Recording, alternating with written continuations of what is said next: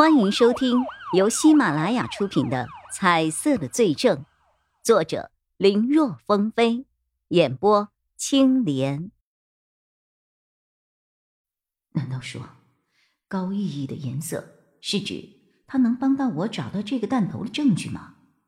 叶一辉心下冒出了这个想法，但很快被他否定了，因为高意义的颜色还在。看来它的颜色并不是为了指引这个事情而存在的，那到底是为什么呢？叶一辉疑惑了。那我就先走了。高毅还有其他的事情要赶回 A、B 市，此刻四个人就分开了。叶一辉他们三个人拿着弹头一路直奔技术科，和高毅说的一样，在经过了他的一些基本处理之后。技术科的人很快就从上面提取到了需要的 DNA 数据，和沙思良的对比一下。不等技术科的人问，叶宇辉直接点名要看了数据对比。他还是觉得那晚他看到的人就是沙思良。沙思良的 DNA 之前已经采集过了，所以对比的速度很快，不到一个小时，结果就出来了，相似度。百分之九十九点八八，虽然数值上不是百分之百，但因为科学是十分严谨的，要真有人瞅着那零点几几不放过，只能说那就是过于执着了。这个结果，叶一辉的心里早就有数，而钟离眼和孙伟策完全没有想到过，有些不可置信。哪怕报告上写着的是百分之九十九点八八，他们也不敢相信，因为叶一辉和那个嫌疑人交手的时候，沙思良可远在云霄之巅呢。这是进去的警员亲眼所见啊！一个人怎么可能同时出现在两个地方？这到底是怎么回事啊？正在疑惑之间，钟立国来了。他听说三个人回来，就立刻赶了过来。看了报告之后，他脸上原有的一些疑虑瞬间烟消云散了。不过，为了保险起见，他还是从兜里取出了一个证物袋，交给了技术科，把这个 DNA 和弹头上的 DNA 进行一个对比。不过，记着，不是简单的对比。我怀疑这两个 DNA 是一对孪生兄弟的，所以要进行更为全面的对比才行。还有这个头发的 DNA，和我们在停车场与游泳池边采集的也进行一个对比。叶一辉几个人听了钟立国的话后，有些惊讶：沙思良的兄弟，不是十年前就车祸死了吗？叶一辉有些疑惑，这个新闻他曾经看过。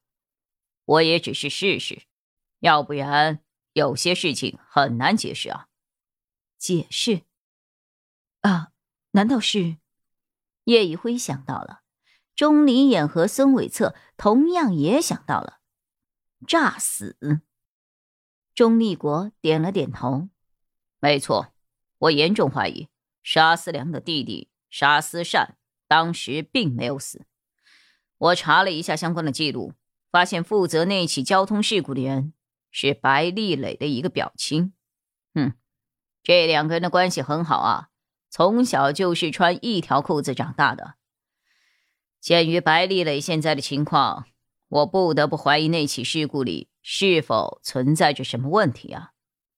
如果弟弟成了法律意义上的死人，那么一个在明，一个在暗，一个负责制造不在场的证据，一个则伺机疯狂作案，那很多事情就可以得到解释了。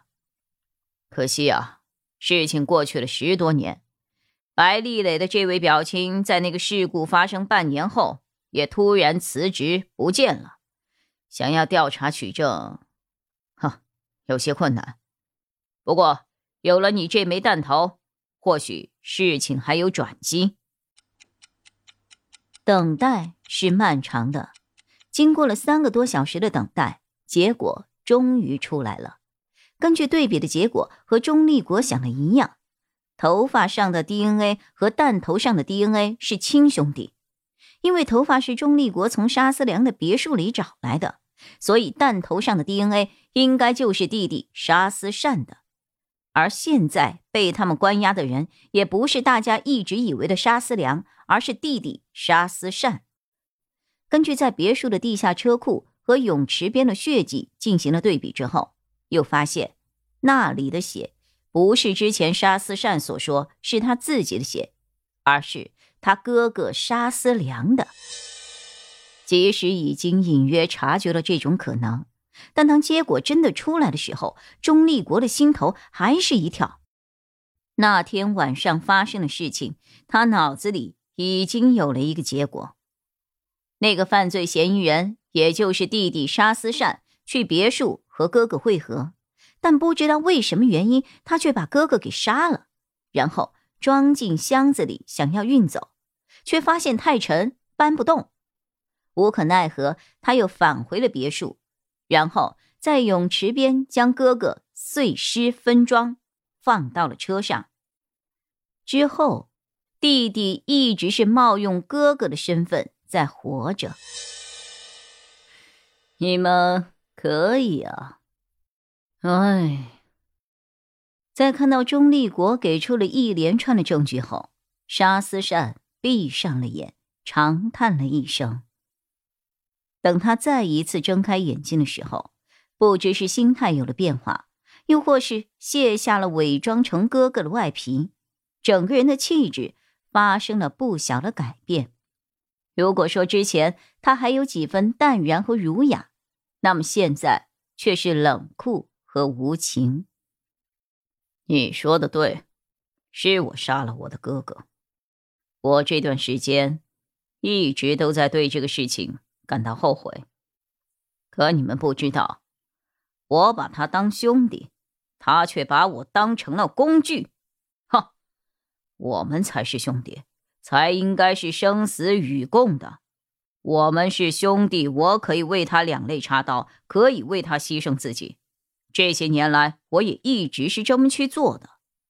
可他呢，竟然为了一个外人，一个玩弄他情感的人，让我去牺牲。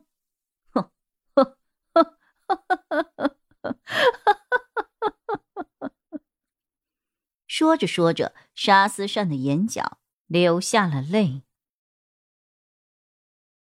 本集播讲完毕，感谢收听，更多精彩内容，请在喜马拉雅搜索“青莲嘚不嘚”。